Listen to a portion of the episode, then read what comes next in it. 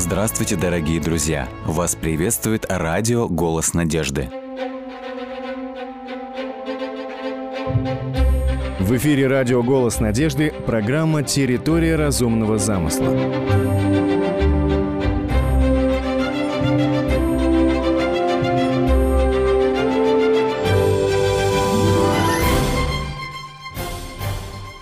Клетка – это мельчайшая фундаментальная единица жизни. Давайте рассмотрим еще один крайне важный структурный компонент клетки.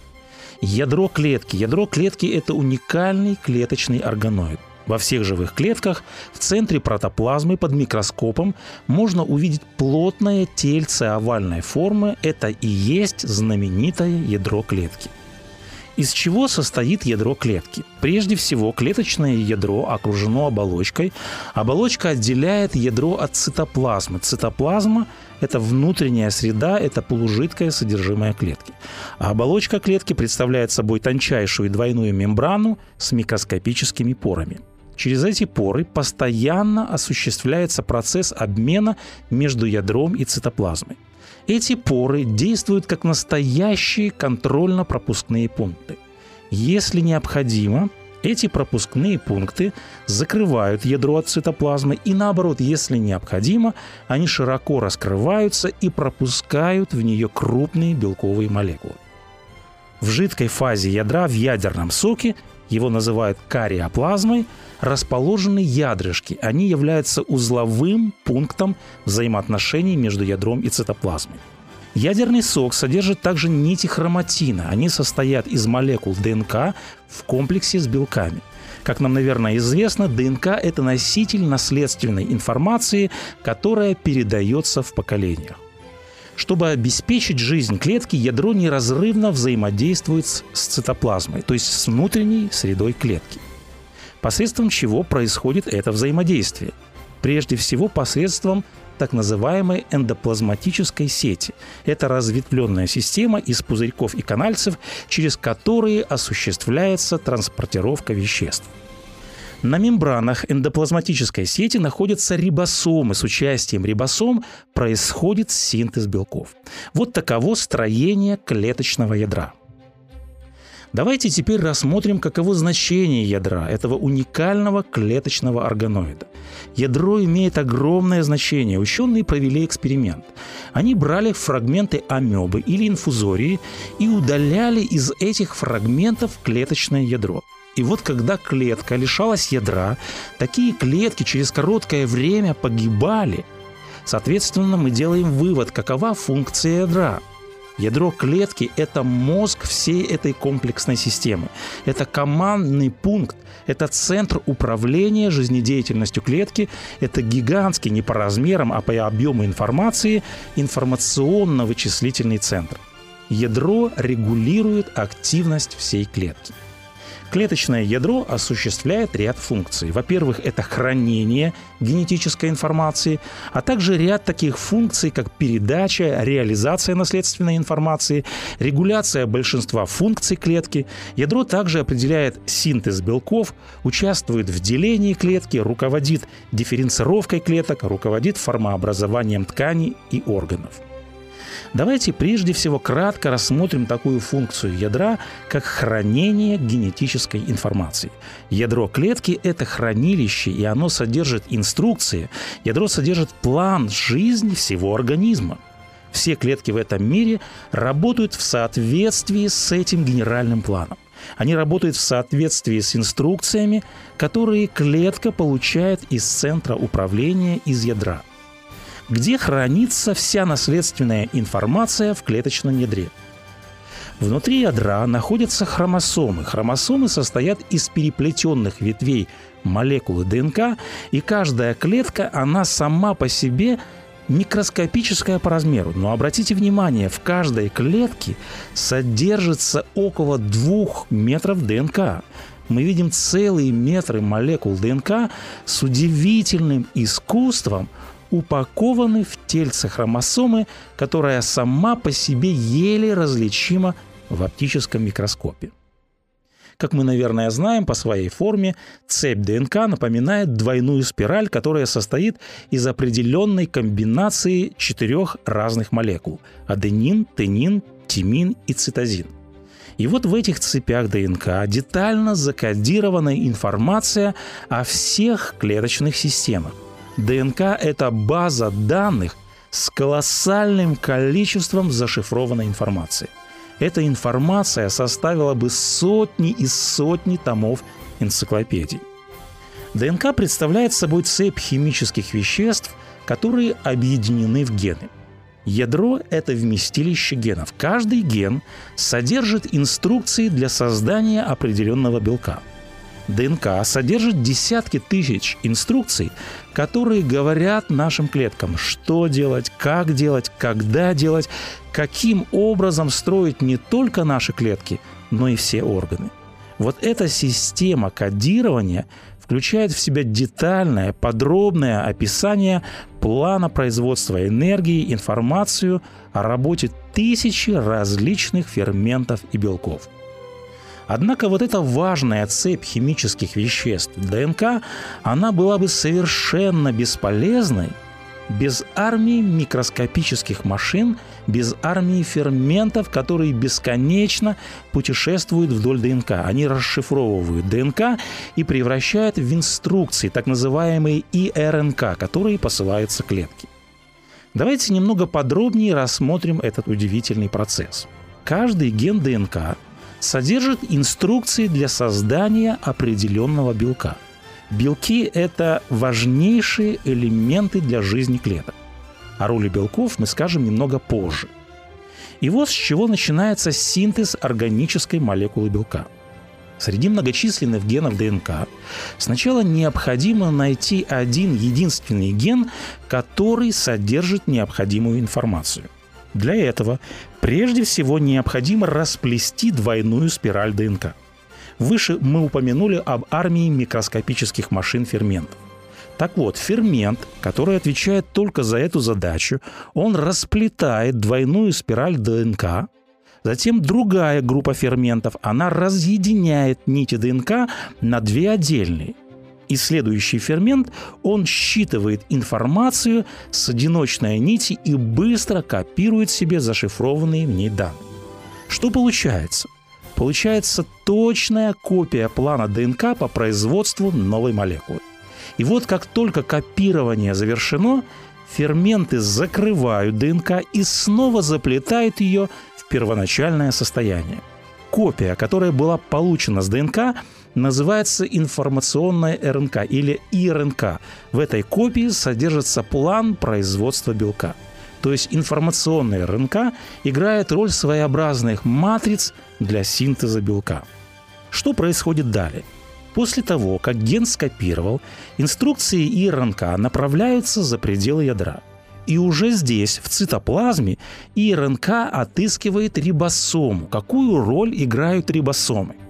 Рибосома – это своего рода мобильный завод, это своего рода мобильная фабрика клетки. Здесь непосредственно производится синтез белка. То есть, как мы выше сказали, ядро передает информационное РНК инструкцию, что делать, и РНК отыскивает рибосому, и далее РНК взаимодействует с ней и заставляет работать по записанной на молекуле программе. Система производства белков в рибосоме это поистине совершенный процесс. Как он происходит? Давайте проследим. Информация РНК проникает через вход в рибосому и медленно продвигается вперед.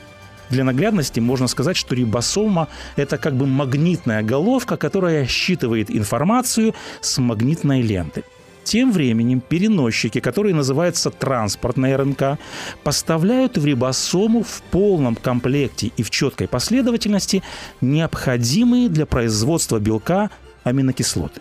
Эти аминокислоты, они соединяются друг с другом в правильной последовательности благодаря шифру информационной РНК.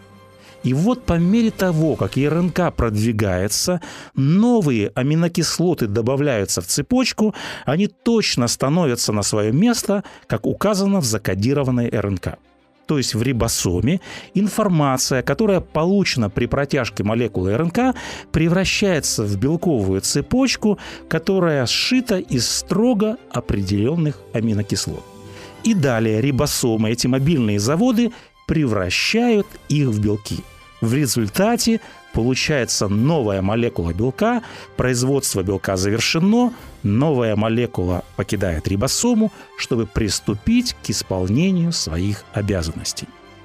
Здесь следует отметить, что малейшая ошибка или малейшее запоздание в последовательности аминокислот привели бы к производству ни к чему не пригодной молекулы белка.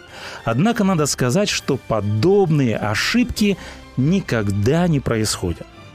Итак, какова общая картина? Ядро через ИРНК передает инструкцию, передает план производства белка. Далее мобильные фабрики, рибосомы производят или же синтезируют определенный вид белка, которому отведена особая функция. И вот новая молекула белка покидает рибосому, чтобы приступить к исполнению своих обязанностей. Вот так ядро управляет всеми функциями организма. Давайте теперь поговорим непосредственно о белках. Белки – это важнейшие составные части живой клетки. Белки составляют до 80% в кавычках сухого веса типичной клетки. Живая клетка содержит множество самых различных типов белков – для существования клетки каждый вид белка имеет свою специфическую формулу, свое значение, свое свойство, свое задание и свою особую функцию. Один и тот же белок, в общем, может выполнять несколько функций. Интересно будет кратко рассмотреть основные функции белков, они очень разнообразны. Например, так называемая каталитическая функция заключается в том, что белки этой группы катализируют протекание биохимических реакций, они контролируют клеточный обмен веществ и вырабатывают всевозможную продукцию клетки. Вторая функция – это структурная функция. Некоторые белки являются основой, они являются фундаментом клетки. Это как скелет в теле или же, можно сказать, как арматура, которую закладывают в бетон. Эти белки как бы склеивают, они связывают все органы в единый организм. Это, собственно, то, что нам не дает, собственно говоря, развалиться – то есть эти белки придают прочность, они придают форму клеткам и многим органоидам, образуя цитоскелет. То есть цитоскелет – это клеточный каркас или внутренний скелет в цитоплазме живой клетки. Еще одна важнейшая функция белков – это защитная функция. Существует несколько видов защитных функций белков. Физическая защита. Примерами белков этой группы служат белки, которые участвуют в свертывании крови. Химическая защита. Белки этой группы связывают токсины. Эти белки обеспечивают детоксикацию. Иммунная защита. Эти белки участвуют в защитном ответе организма как на повреждение, так и на атаку патогенов. Так, например, эти белки нейтрализуют бактерии, они нейтрализуют вирусы или чужеродные белки, направляя их к местам уничтожения. Четвертая функция белков – это регуляторная функция. Эти белки регулируют продвижение клетки по клеточному циклу, они регулируют активность других белков и многие другие процессы. Пятое. Сигнальная функция. Клетки взаимодействуют друг с другом с помощью сигнальных белков, которые передаются через межклеточное вещество. Шестая – транспортная функция. Эти белки, их называют транспортерами. Они отвечают за доставку химических веществ, за доставку строительных материалов туда, где они необходимы. Примером транспортных белков, например, можно назвать гемоглобин. Так, например, гемоглобин переносит кислород из легких к остальным тканям и, наоборот, углекислый газ от тканей к легким. Седьмая – резервная функция. Резервные белки запасаются в качестве источника энергии и вещества. И, наконец, восьмая, моторная или двигательная функция. Существует целый класс моторных белков. Они обеспечивают движение организма, например, сокращение мышц. Они также обеспечивают перемещение клеток внутри организма, движение ресничек, жгутиков, а также обеспечивают активный и направленный внутриклеточный транспорт. Итак, что мы видим? мы находим, что белки – это рабочие клетки. Их можно назвать рабочими лошадками этого удивительного мира клетки. Это удивительные микромашины, которые поддерживают, которые регулируют, они контролируют почти все процессы, которые происходят в клетке. Без белков ни одна живая клетка не могла бы существовать. О чем свидетельствует уникальность и высочайшая обработанность процесса синтеза белка. Это свидетельствует о беспредельной сложности живой материи и, соответственно, о непостижимом разуме Творца, который замыслил процессы, происходящие в живой клетке. Он сотворил землю силою своей, утвердил вселенную мудростью своей и разумом своим распростер небеса.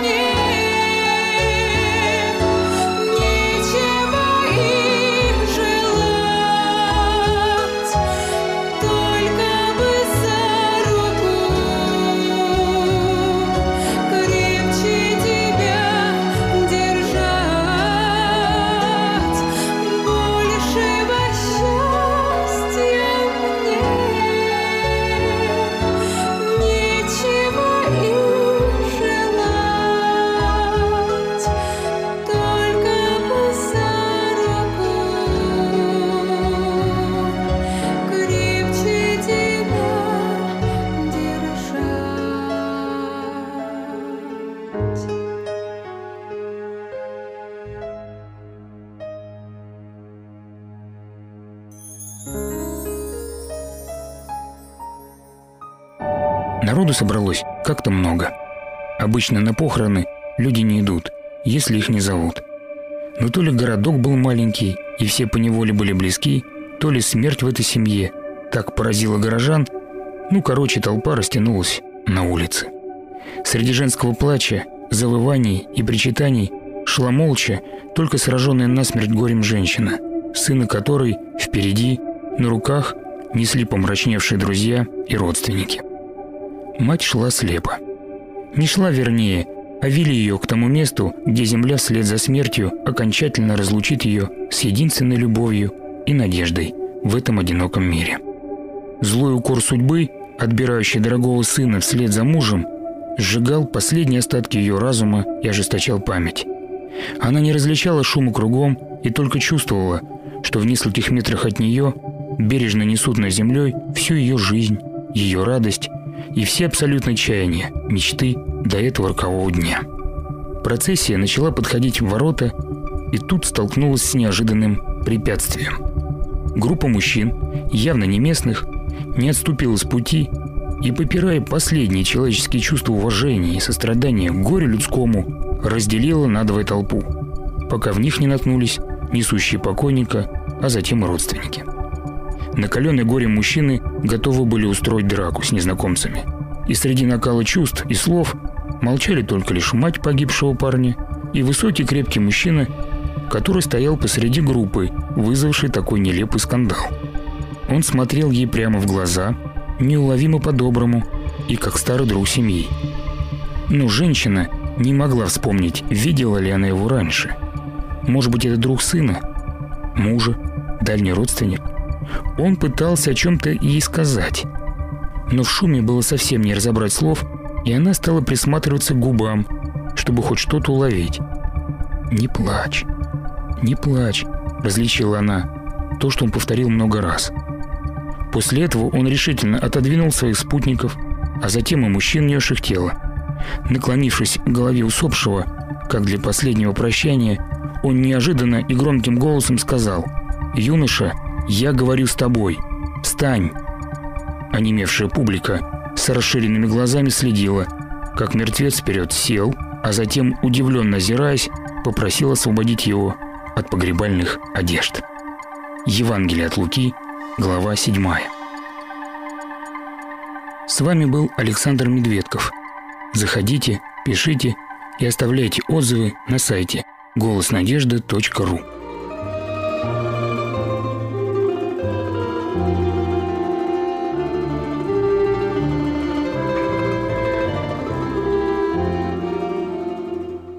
Дорогие друзья, вы можете оставить свои сообщения через WhatsApp и Viber по номеру плюс 7 915 688 7601 или позвонить нам на бесплатную линию, которая работает на территории Российской Федерации. Номер 8 800 100 ровно 1844. 8 800 100 ровно 1844.